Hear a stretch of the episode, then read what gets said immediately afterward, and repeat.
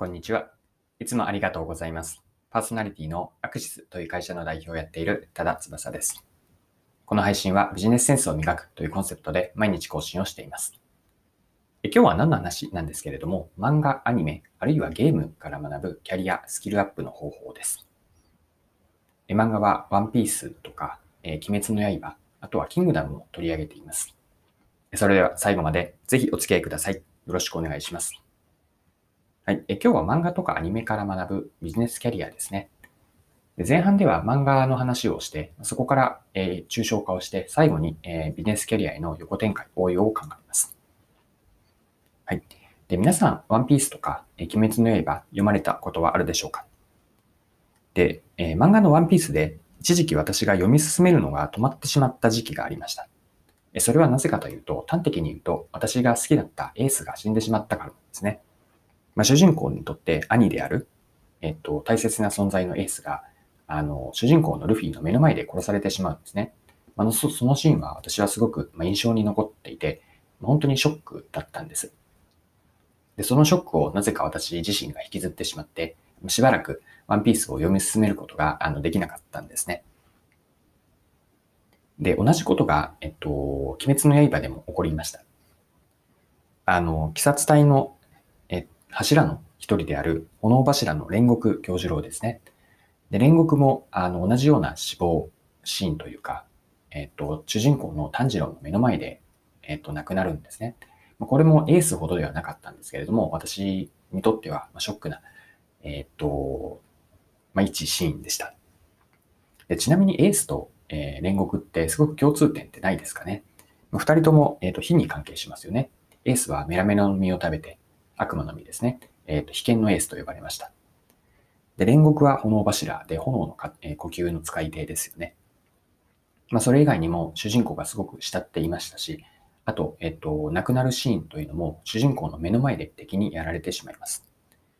で、自分の違う、えっ、と、力が及ばなかったことに苛まれて、ルフィは苦しみますし、炭治郎も、えっと、煉獄の死を、あすごく悲しんで、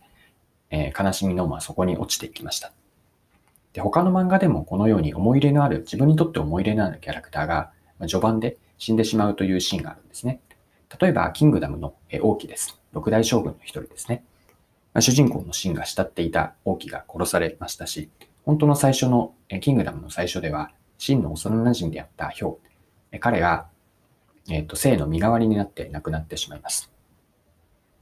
で、古くはですね、ドラゴンボールでも自分の好きなキャラクターが死んでしまうというシーンがあって、それは悟空の父親なんですね。皆さん、悟空の父親ってご存知でしょうか？名前はバーダックと言います。で、これはあの、えっと、漫画では本当に1シーンしか、フリーザが当時の惑星ベジータを破壊した時に、えっと、回想するシーンで本当に1コマぐらいしか出てこなくて、実は映画のサイドストーリーとしてあったんですね。で、最終的にその映画ではバーダックが亡くなるんですが、このバーダックがなく、え、ー、と、フリーザにやられてしまうシーン、これはすごく、え、ー、と、子供の時に見て、まあ、ショックでした。他にもゲームでやめると、ファイナルファンタジー7ですね。FF7 のストーリーの割と初期で、まあ、エアリスという、えっと、ヒロインですかね。まあ、彼女が死んでしまいます。まあ、こうした、えっと、自分にとって思い入れのあるキャラクターで、まあ、かつ漫画とかゲーム、アニメ、映画全体を見たときに、えっと、ターニングポイントとなるキャラクターの死というのは、えっと、いろんな漫画、アニメで使われていて、割とこう、うんと、こう鉄板というか、王道のようなストーリー設定なんじゃないかなと思います。で、今の話をですね、じゃあ一般化するとどう言えるか。一旦こう抽象化するとどんなことが言えるかなんですけれども、エースとか煉獄の死というのは、えっと、悲しみとか葛藤、あるいは挫折ですよね、からの成長に向けてのターニングポイントです。つまりは、えっと、ストーリー全体で見た時の起承転結があって、点に当たるんですね。文字通りターニングポイントです。まあ、主人公にとって、えっと、例えば、ルフィにとって兄であるエース、うん、炭治郎にとって師匠のような、煉獄というのは影響力の大きい人物でした。で、彼らが死んでしまうことによって、ストーリー全体で、すごく、えっと、ターニングポイントになるんですね。で、ストーリー全体としてもターニングポイントだし、主人公の成長とか生き様においてもすごく、うんと、まあ、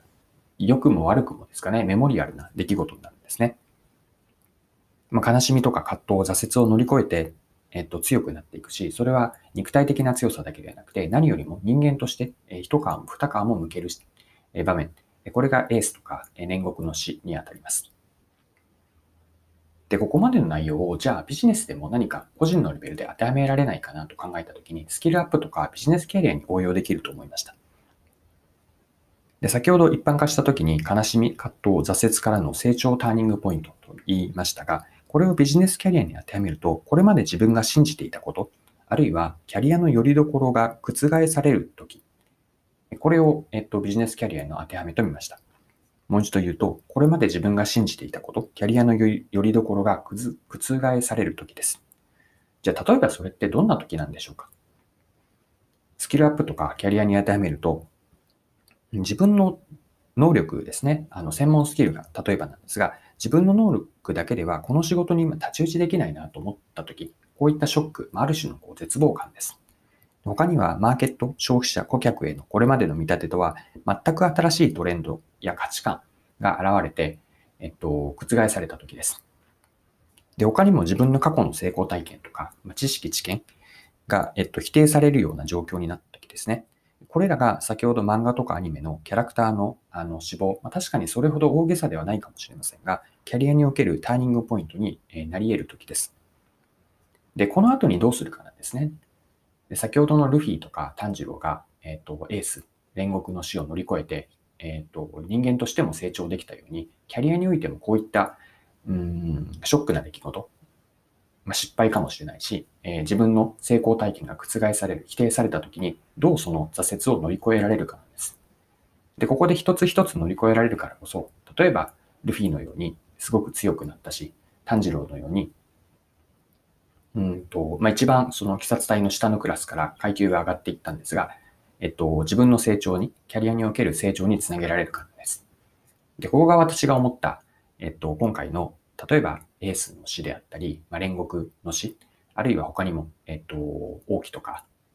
ドラゴンボールの悟空の父親バーダック、あるいは FF7 のエアリスといった個別具体の例を出しましたが、これの抽象化というのが葛藤とか挫折からの成長ターニングポイントで、それをキャリアに当てはめると、これまで自分が信じてきたこととか、よりどころだったこと、まあ、例えば成功体験ですね。まあ、そうしたものを否定されたときに、じゃあもう一度ファイティングポーズをとって、